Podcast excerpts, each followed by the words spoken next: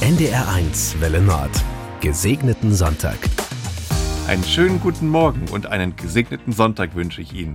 Ich bin Marco Vogt von der Radiokirche und ich habe Ihnen heute am dritten Advent diese Themen mitgebracht.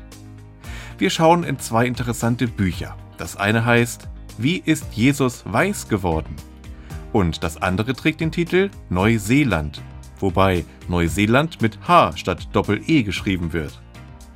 Wir stellen die Gretchenfrage und wir erfahren, warum es gut tut, Gutes zu tun. Ich wünsche Ihnen viel Freude beim Hören. Gesegneten Sonntag mit NDR1.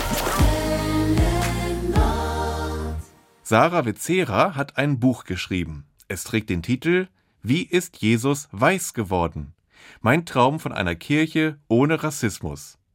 Mit diesem Thema war die Theologin und Religionspädagogin auf dem Kirchentag in diesem Jahr und sagt, auch wenn viele es gar nicht glauben wollen, auch in der Kirche gibt es Rassismus. Ja selbst auf dem Kirchentag. Also beim Kirchentag ist mir in erster Linie wichtig zu sagen, dass der Kirchentag auf einem Weg ist, rassismuskritisch zu werden. Ja, ich sitze ja mit im Präsidium des Kirchentages und ähm, ich sitze dort auch, weil Menschen wollten, dass wir uns mehr mit der Perspektive derer auseinandersetzen, die negativ durch Rassismus benachteiligt sind in unserer Kirche und Gesellschaft. Von daher sehe ich in erster Linie beim Kirchentag sehr viele Veranstaltungen, wo Menschen auf Color auf Bühnen sitzen, äh, MitgestalterInnen sind, auch in der Vorbereitung in entscheidende Rollen genommen werden. Und das kann eigentlich eher eine positive Ausstrahlung auf unsere Kirche haben. Denn da sehe ich viel größeren Nachholbedarf als beim Kirchentag. Klar, beim Kirchentag ist auch Luft nach oben.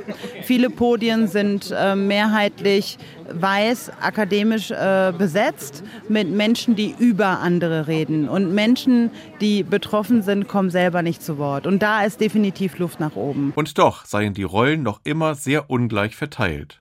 Sarah Witzera sagt. Auch wenn ich um, mich umschaue und gucke, wer hat welche Rolle. Dafür kann der Kirchentag nicht in erster Linie was, weil wir sind auch Teil von einer Gesellschaft.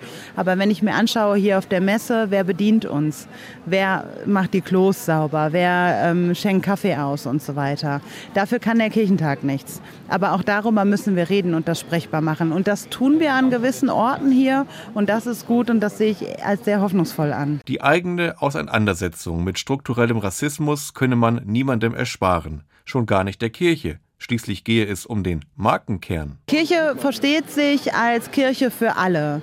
Wir wollen alle willkommen heißen. Wir wollen mit denen in Kontakt treten, die am Rand stehen. So verstehen wir, das ist der Kern unseres Evangeliums. So hat Jesus uns das vorgelebt. Aber um das wirklich sein zu können, müssen wir uns mit Diskriminierung, die wir alle internalisiert in uns tragen, auseinandersetzen, um die Kirche werden zu können, die wir eigentlich sein wollen. Becerra sagt, die meisten Menschen stellen sich Jesus weiß vor. So haben sie es von klein auf gelernt. Doch eigentlich müssten wir uns Jesus eher wie einen Iraker vorstellen. Ganz genau. Also ich finde es wichtig zu betonen, dass Jesus palästinensischer Jude war und dass Jesus phänotypisch nach archäologischen Forschungsstand so ausgesehen hätte wie Menschen, die aus dem heutigen Irak kommen. Das sind die Menschen, die bei uns Zuflucht suchen. Das sind die Menschen, die an den außereuropäischen Grenzen abgewiesen werden zum Teil. Und gerade deswegen finde ich so wichtig, dass Jesus genauso aussah wie diese Menschen und dass diese Menschen nicht nur ähm, diese, in, zu diesen Menschen sollten wir uns nicht nur in gnädiger Nächstenliebe zuwenden, sondern genau diese Menschen sollten AkteurInnen und MitgestalterInnen unserer Kirche sein. Das Buch Wie ist Jesus weiß geworden? Mein Traum von einer Kirche ohne Rassismus von Sarah Witzera ist als Taschenbuch erschienen und kostet 19 Euro. Ein anderes, ebenso interessantes Buch hat meine Kollegin Susanne Richter gelesen. Manchmal kann es helfen, den Blick auf das eigene Leben zu verändern. Wie das gelingen kann, schreibt Ulla Peffermann-Finke in ihrem Buch Neuseeland.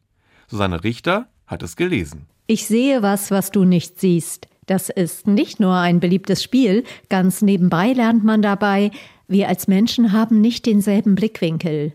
Ulla Peffermann-Finke kennt sich damit aus. Sie ist Seelehrerin, Orthoptistin, aber auch Seelsorgerin und Seminarleiterin für Persönlichkeitsentwicklung. Und sie ist dem Thema Blickwinkel mal auf den Grund gegangen.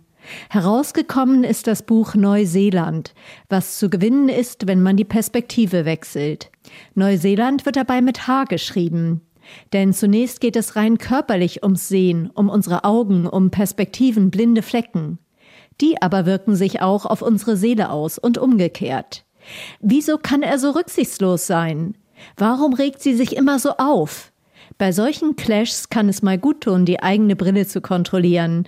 Und wie das gehen kann, zeigt Ulla Peffermann-Finke erfreulich undogmatisch und humorvoll in Neuseeland.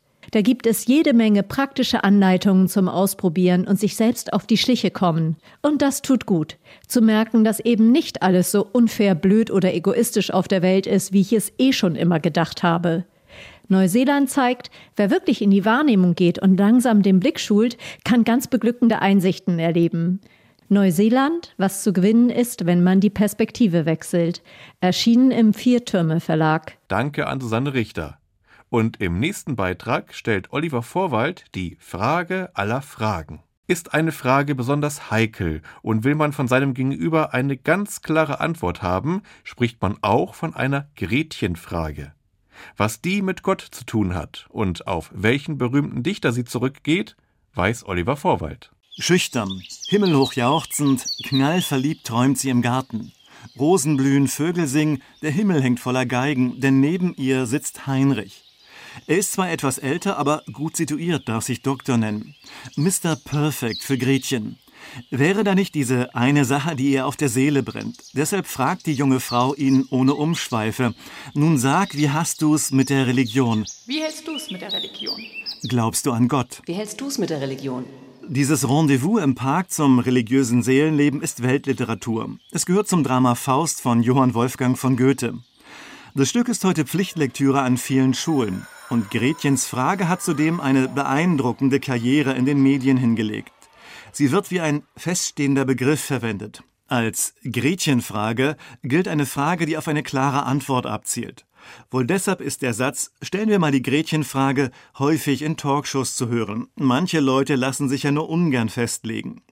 Wird das zu viel, dann greift Moderatorin, Moderator auf die Formel aus der Feder von Goethe zurück. Allerdings ist die Gretchenfrage keine Gewähr für eine klare Antwort. Die verweigert im Drama übrigens auch Heinrich Faust. Wie hältst du's mit der Religion? Wie hältst du's mit der Religion? Wie hältst du's mit der Religion? Wie hältst du's mit der Religion?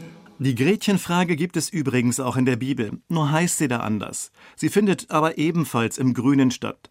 Allerdings stellt sie hier der Mann, und zwar Jesus höchstpersönlich. Es geht dabei um Leben und Tod.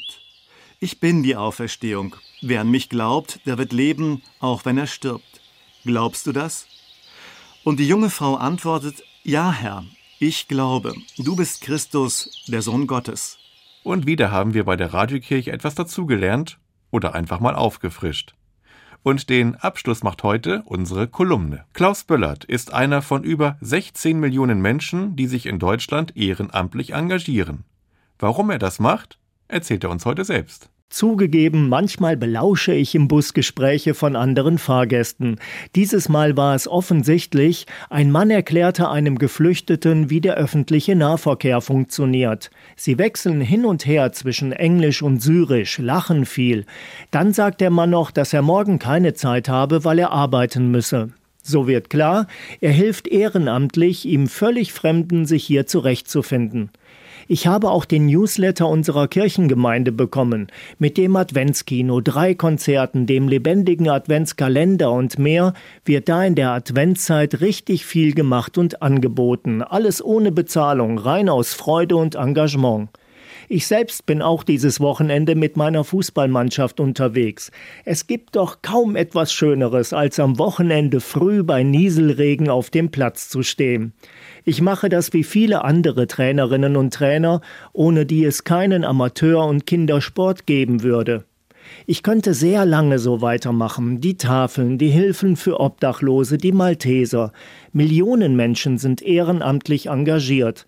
16,06 Millionen, um genau zu sein, also etwa jeder fünfte Mensch in Deutschland manche aus christlicher Motivation, manche, weil sie viel Zeit haben und sie sinnvoll füllen wollen, manche, weil sie Not sehen und dann gar nicht anders können als helfen. Ich vermute alle, weil es ihr Leben schöner und reicher macht. Ich erlebe das so. Ein bisschen wie an Weihnachten, wenn etwas verschenken genauso viel Freude bringt, wie etwas geschenkt zu bekommen. Manchmal wirkt es so, als würde unsere Gesellschaft immer härter und konfliktreicher. Und ja, ich bin nicht blauäugig, ich sehe da auch so einiges. Aber ich schaue eben auch gern auf die andere Seite, die ausgestreckten Hände, das freundliche Lächeln, die einladende Geste. Weihnachten feiern wir, dass Gott Mensch wird. So sehr hat er die Welt geliebt, steht in der Bibel. Er will in Beziehung zu uns Menschen sein. Und ich glaube, sich füreinander einzusetzen, weil es gut ist und gut tut, das ist eine prima Antwort auf dieses Gottesgeschenk. Das war Klaus Böllert. Und damit geht der Kirchenpodcast für heute zu Ende. Ich bin Marco Vogt und ich wünsche Ihnen einen gesegneten Sonntag.